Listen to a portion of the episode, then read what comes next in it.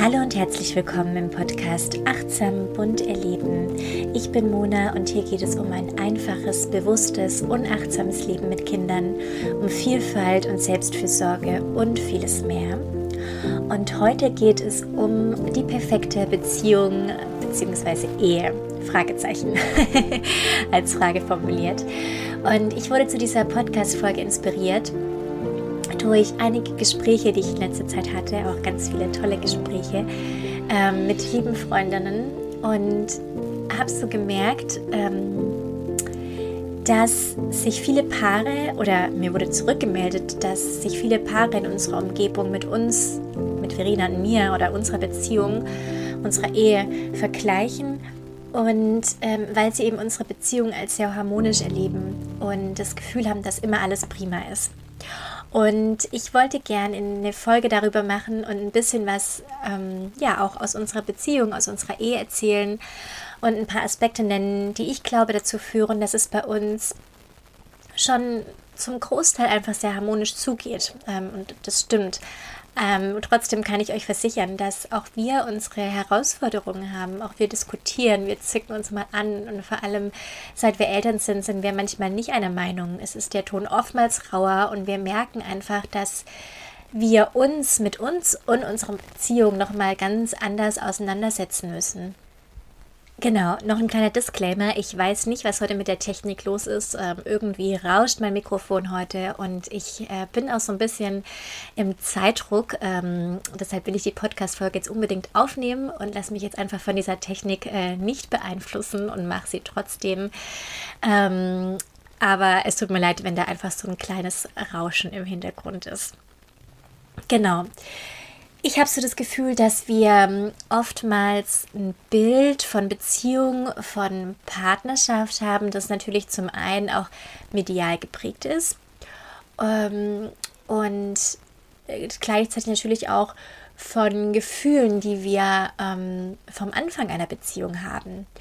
Und dadurch schnell der Eindruck entsteht, wenn wir diese Gefühle, wenn die irgendwann verblassen, oder sich ähm, weiterentwickeln, verändern, ähm, dass, es, dass das dann gleich schlecht ist. Ähm, denn viele haben den Anspruch, dass sie die ganze Zeit so verliebt bleiben müssen wie am Anfang und äh, diesem Gefühl hinterherjagen und denken dann irgendwann vielleicht, dass sie was anderes suchen müssen. Ähm, das Ding ist, dass wir vermutlich niemanden finden werden, mit dem wir, mit dem oder der wir jeden Tag für 50 Jahre lang äh, Schmetterlinge im Bauch haben werden, weil das Gefühl, was wir am Anfang in der Beziehung haben, ähm, und diese Beziehung, die wir am Anfang haben, die wird sich verändern. Und das ist auch gut so, denn es wäre für unseren Körper, für unsere Mitmenschen und auch für uns selber viel zu anstrengend, in diesem Zustand ähm, für immer zu verbringen. Aber ich denke, die Kunst liegt daran, ein bisschen des Flatterns mitzunehmen und gleichzeitig zu spüren, dass da noch so viel mehr ist, was Liebe eben ausmacht und eben nicht nur dieses Verliebtheitsgefühl vom Anfang. Und ja, habe da verschiedene Punkte gefunden, für, die für mich wichtig sind ähm, und wo ich merke, dass das in unserer Beziehung einfach sehr wichtige Bestandteile sind. Ähm, ja, wo dazu führt, dass es uns gut geht in unserer Beziehung, dass wir uns wohlfühlen miteinander und gerne Zeit zusammen verbringen. Und es im besten Fall natürlich noch äh, viele, viele Jahre so sein wird. Genau, das alles sind vier Punkte geworden, die ich wichtig finde. Und der erste Punkt ist der Willen zu wachsen. Denn ich glaube, dass es vor allem dann leicht ist, den Funken zu halten, wenn wir beide gewillt sind zu wachsen, eben gemeinsam an unserer Beziehung, aber auch an uns individuell zu arbeiten und uns die Gefühle und die Befindlichkeiten des jeweils anderen wichtig sind. Also auch ähm, in sich zu gehen und gewillt zu sein, auch selber etwas zu verändern. Ähm, also zum Beispiel bereit zu sein, auch das, was auch was zu geben, was mein Partner, meine Partnerin braucht und es gibt zum Beispiel Dinge, da weiß man irgendwann, dass die andere Person etwas einfach nicht mag und ähm, da den Willen zu haben, das zu verändern, das ist einfach für mich schon mal ein sehr wichtiger Aspekt. Als Beispiel aus unserer Beziehung. Ähm, ich abends im Bett kann ich normalerweise super schnell einschlafen, aber manchmal habe ich dann ähm, noch so kurze Gedankenfetzen, ähm, an was ich denken muss oder was ich noch mit Verena besprechen möchte. Weiß aber mittlerweile, dass Verena das überhaupt nicht mag, weil äh, sie wiederum, wenn sie abends noch solche Infos von mir bekommt, und eben sowieso nicht so schnell einschlafen kann und abends viel äh, ins Grübeln und ins Gedankenkreisen kommt, noch weniger einschlafen kann, ähm, Genau, wenn sie eben dann noch solche Infos von mir vor dem Schlafengehen bekommt. Und sie hat mir das ein paar Mal gesagt. Ähm, und in den Momenten war ich dann auch immer sehr enttäuscht, weil ich dabei auch, ja, weil ich, weil es ja auch ein Bedürfnis von mir war, ähm, mich noch mitzuteilen. Ähm, aber mittlerweile habe ich mir einfach angewöhnt, nochmal zu überlegen, bevor wir nach oben gehen zum Schlafen, ob da noch was ist, was ich besprechen will. Und sonst muss ich eben bis morgen warten.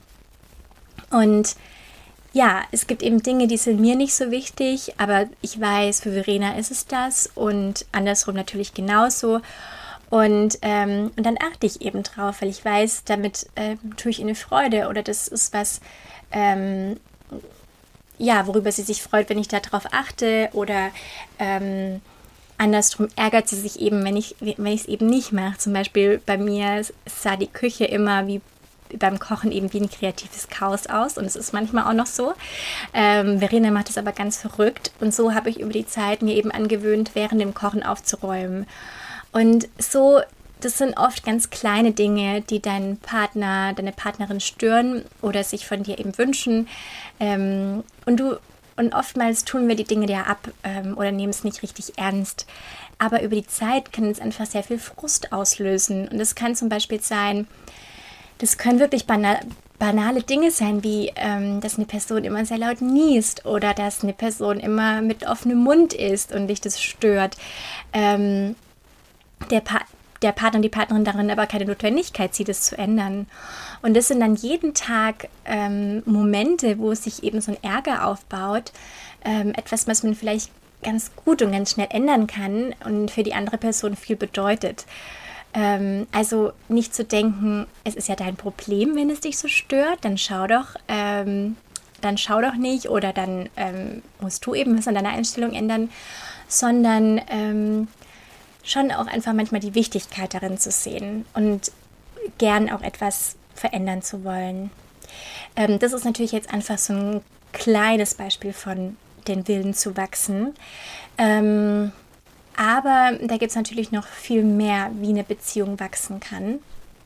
Und ich habe ich habe meine nächsten Punkten noch ähm, Dinge aufgeschrieben, wie, ähm, ja, wie man in der Beziehung wachsen kann, was man sich da vielleicht angucken kann. Und das ist sicher nicht vollständig hier. Ich gebe hier nur einen kleinen Einblick und ich habe gemerkt, das ist ein Thema, was ich super wichtig und super spannend finde und habe dazu auch ähm, auf Instagram eine Umfrage auch gestartet und ich habe einfach super viele Rückmeldungen dazu bekommen. Ähm, deshalb wird es sicher ein Thema sein, was hier noch öfter zur Sprache kommen wird. Ähm, ich möchte ja auch, das soll ein Podcast sein, wo einfach alle Themen rund um das Thema Familie Raum finden sollen. Und da ist natürlich Partnerschaft, Beziehung ein Riesenthema, worüber es ähm, auf jeden Fall ganz viel zu sprechen gibt. Genau, ein Punkt ist zum Beispiel ähm, die Sprachen der Liebe zu kennen, die deinem Partner, deiner Partnerin wichtig sind. Ähm, das ist ein Konzept ähm, oder ein Buch, das der Dr. Gary Chapman geschrieben hat. Und ähm, im Grunde gibt es eben, sagt er, gibt es fünf Sprachen der Liebe. Und ähm, das ist zum einen Lob und Anerkennung, es ist Zweisamkeit, es ist Zärtlichkeit, es sind Geschenke und es sind Hilfsbereitschaft, es ist die Hilfsbereitschaft. Und es gibt ein Buch dazu, äh, aber man findet auch im Internet Tests, wo man ganz schnell mal herausfinden kann, was man selbst für eine Sprache der Liebe spricht ähm, und der Partner, die Partnerin. Und deshalb kann zum Beispiel ein Punkt sein, euch mal zusammen hinzusetzen, den Test zu machen und darüber zu sprechen. Ähm, weil vielleicht wisst ihr das noch gar nicht, was eurem Partner, eurer Partnerin eigentlich wichtig ist in der Beziehung. Ähm, wie die vielleicht auch Liebe empfangen. Ähm, genau. Und ja, darüber, da, darauf einfach mal im Alltag zu achten. Also wenn ich weiß, meine Partnerin hat die Sprache ähm, der Liebe von ähm, Zärtlichkeit, dann ist eben sowas, dass man einfach im Alltag drauf, öfter darauf achtet, ähm, ja, sie mal zu umarmen, in den Arm zu nehmen, ähm, über den Kopf streichelt, ähm, küsst ähm, und all, ja, all diese Dinge, wo einfach zur Zärtlichkeit zählen und da einfach mehr drauf zu achten. Und ja, das ist schon mein erster Punkt. Und ähm, der dritte Punkt, also der erste war ja Wille zu wachsen, der zweite Punkt eben so die Sprache der Liebe der Person zu kennen. Und das dritte, der dritte Punkt geht da so ein bisschen mit einher oder geht in die gleiche Richtung. Ähm, das sind eben die emotionalen Bedürfnisse ähm, zu kennen, die mein Partner, meine Partnerin hat. Ähm, wenn, denn wenn diese von einer Person erfüllt werden, dann kommen wir uns näher. Also am Anfang von einer Beziehung die Person, wo meine emotionalen ähm, Gefühle, meine emotionalen Bedürfnisse erfüllt, da fühle ich mich hingezogen. Und wenn es immer öfter ähm, vorkommt, dann entwickeln wir auch Gefühle von Liebe, von Romantik. Und das entwickelt sich eben bei vielen Paaren so beim Daten. Man macht ganz viel miteinander, man redet sehr viel, man redet auch über sehr intime Themen, ähm, öffnet sich quasi. Und irgendwann, ja, kann es sein, dass sich dann, wenn eine Beziehung eingegangen wird, wenn man lange zusammen ist, kann es natürlich sein, dass sich das verändert, dass der Alltag dazwischen kommt, man arbeitet viel, die Kinder führen zu einem extremen Wandel ähm, in der Zeit und auch ähm, finanziell. Ähm, jede, jeder von euch verändert sich und auch die Bedürfnisse ändern sich vielleicht. Und das kann dann wiederum zu weniger Romantik und ähm, Liebe und zu mehr Frustration führen.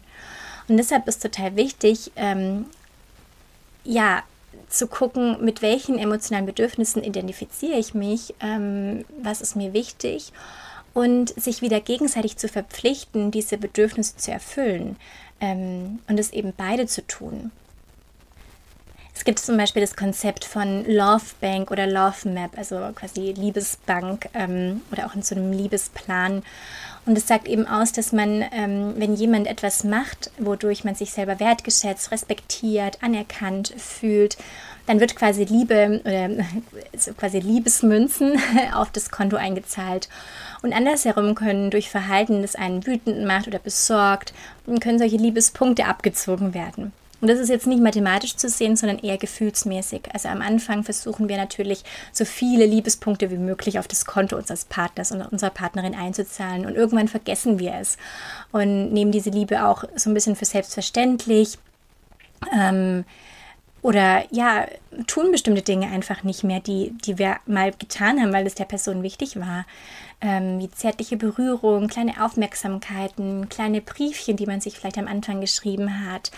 Ähm, oder ja, oder auch so banale Sachen wie den Abfluss im Waschbecken nicht zu säubern, wo man am Anfang der Beziehung wusste, okay, das ist der Person wichtig und irgendwann, okay, lässt man es eben. Ähm, was auch immer das für Kleinigkeiten im Alltag ähm, sind, die den Personen wichtig sind.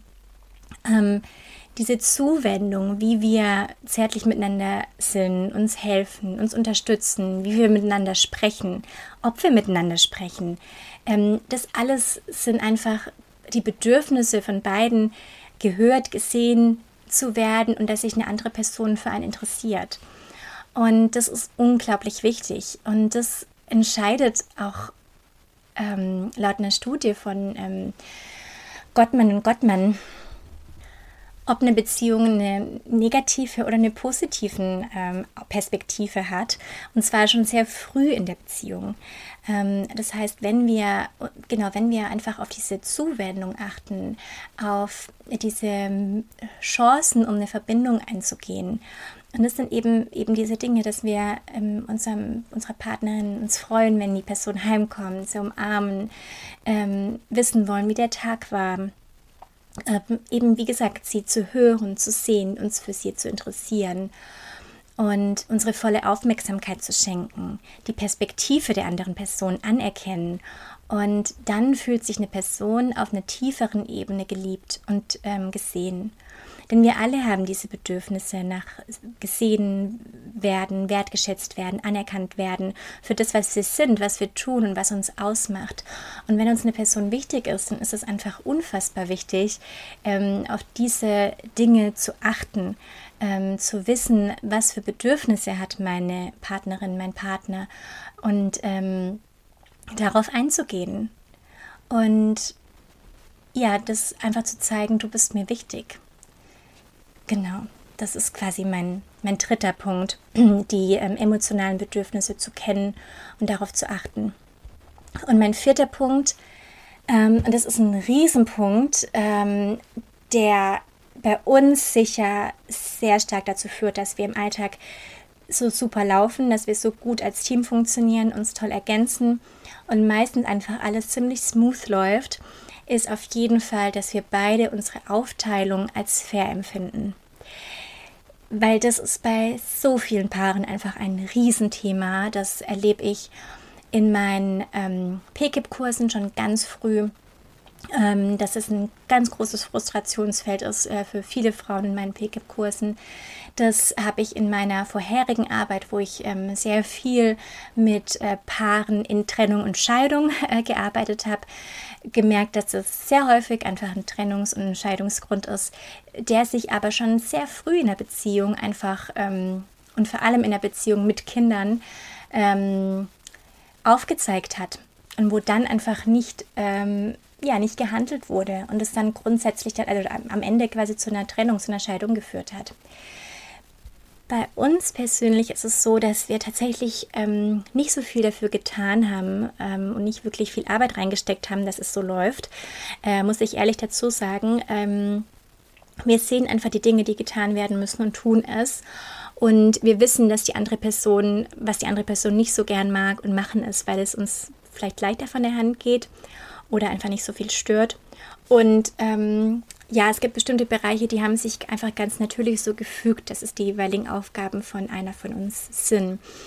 Ähm, aber ich merke, dass dieser Punkt auf jeden Fall bei super vielen Paaren, und hier muss ich tatsächlich von heterosexuellen Paaren sprechen, ähm, da es, so viel ich weiß, über homosexuelle Paare und Mental Load ähm, keine Studien gibt wir haben einige homosexuelle Paare in unserem Freundes- und Bekanntenkreis und entweder das ist Zufall ähm, oder es ist tatsächlich so, dass es einfach nicht so ein großes Thema ist bei homosexuellen Paaren. Ähm, ich erkläre mir das so, dass ähm, die Gefahr einfach schon mal nicht so da ist, dass man in traditionelle oder ähm, ja, gesellschaftliche Rollenbilder fallen kann, sondern sich eben in der Beziehung erstmal finden muss. Ähm, und ähm, in den jeweiligen Rollen. Und das kann zunächst vielleicht auch sehr herausfordernd sein, aber langfristig, ähm, ja, es ist sicher gewinnbringend. Aber wie gesagt, hier kann ich nur aus ganz persönlichen, einen ganz persönlichen Eindruck zurückgreifen. In heterosexuellen Beziehungen ist es jedenfalls so, dass sehr viele unsichtbare Arbeit ähm, unsichtbar deshalb, weil es vom Partner ähm, ungesehen und unbemerkt bleibt, ähm, aber auch äh, es eine Arbeit ist, die eben nicht gezählt oder die nicht wirklich als Arbeit anerkannt wird. Ähm, und ich habe hier ganz bewusst von der männlichen Form gesprochen, weil es sich hier überproportional um Frauen handelt.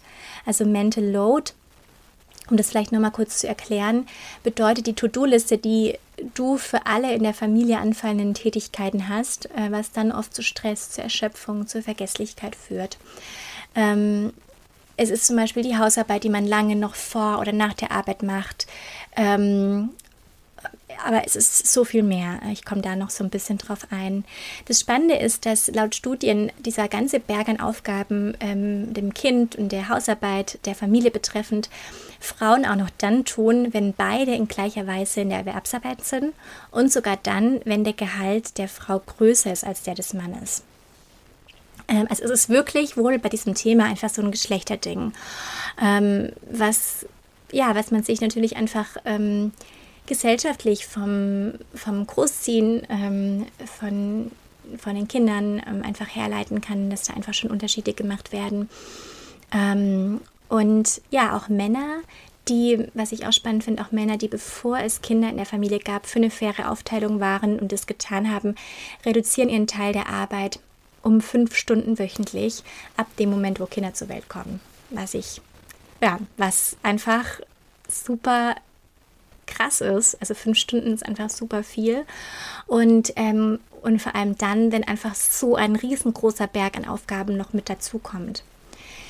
Ähm, ja, einen großen Punkt sehe ich hier, dass ähm, die Elternzeit nach wie vor zum größten Teil von der Frau genommen wird und so für den Mann nie klar wird, was wirklich alles zu den Aufgaben von Care-Arbeit gehört. Dass es zum Beispiel nicht nur das Kochen ist, sondern es geht darum, sich zu überlegen, wer an welchem Tag wann zu Hause ist. Es geht darum, Rezepte rauszusuchen, Vorräte zu prüfen, Kühlschrank zu prüfen, einkaufen gehen, tagsüber planen, was das Kind noch als Zwischensnacks essen kann, diese vorbereiten, überlegen, was mit, dem, was mit den Resten passiert, zu kochen. Das war der letzte Punkt. Und oftmals sieht man eben nur das Kochen, also diesen letzten Punkt. Und ähm, ja, im Job sind äh, Männer sehr effektiv und ähm, sehr ähm, gewissenhaft, dass Aufgaben ähm, mit jedem Punkt abgearbeitet werden müssen und aus vielen verschiedenen Punkten ähm, zusammengesetzt werden. Und zu Hause wird das eben oft ähm, nicht gesehen. Ähm, ich habe kürzlich mit einer Freundin gesprochen, die meinte, allein die Versorgung einer Familie ist ein 50-Prozent-Job. Und das stimmt. ja. Ähm, wir haben eben acht Monate Elternzeit zusammengenommen und würden es jedes Mal wieder so machen, wenn es finanziell irgendwie möglich ist. Ähm, und in dieser Zeit wurde uns beiden eben klar, Care-Arbeit ist einfach der herausforderndere Job. Wir, haben, wir hatten dann nie Pausen. Wir, haben, wir mussten am besten 100 Dinge gleichzeitig machen, auf ganz unterschiedliche Bedürfnisse zu hören. Und dann noch nebenher der Haushalt. Ähm, das ist einfach super viel. Und ich merke gerade bei Paaren, die sich eben aufteilen, äh, bei denen, ähm, die sich auch die Elternzeit aufteilen, da ist ein ganz anderes Verständnis einfach da für diesen enormen Last an Aufgaben. Nachdem Verena dann wieder mit Arbeiten begonnen hat, hat sie auch ganz klar gesagt, dass die Care-Arbeit ähm, meine Arbeit ist ähm, und dass das eben genug ist, dass ähm, und wir haben das eben einfach so aufgeteilt. Ne? Wir haben acht Monate zusammen gemacht und danach war ich dann noch eine Zeit lang ähm, zu Hause. Ähm, und ja, den Haushalt haben wir dann immer zusammen gemacht.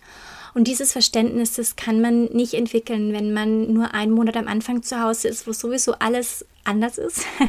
Und nochmal einen Monat, ähm, wie es klassisch ist, nach einem Jahr, wenn das Kind ein Jahr lang, ein Jahr alt ist und dann zusammenreist. Denn in dem Monat, wo man zusammen äh, reist, ist kein Alltag, ist trotzdem die Person da, die sonst die Care-Arbeit macht, ist die Person nicht mal Tag und Nacht zuständig und verantwortlich, die's, ähm, die sonst eben nur in der Erwerbsarbeit ist.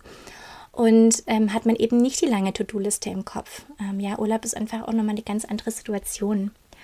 Und ja, zwei Monate ist besser als gar nicht, aber ähm, für mich stellt sich da schon die Frage, ob man da wirklich einen Einblick bekommt, was Care-Arbeit bedeutet. Und gerade auch für diesen, diesen Punkt, ähm, die andere Person anerkennen für das, was sie macht, braucht es, finde ich, das einfach sehr stark.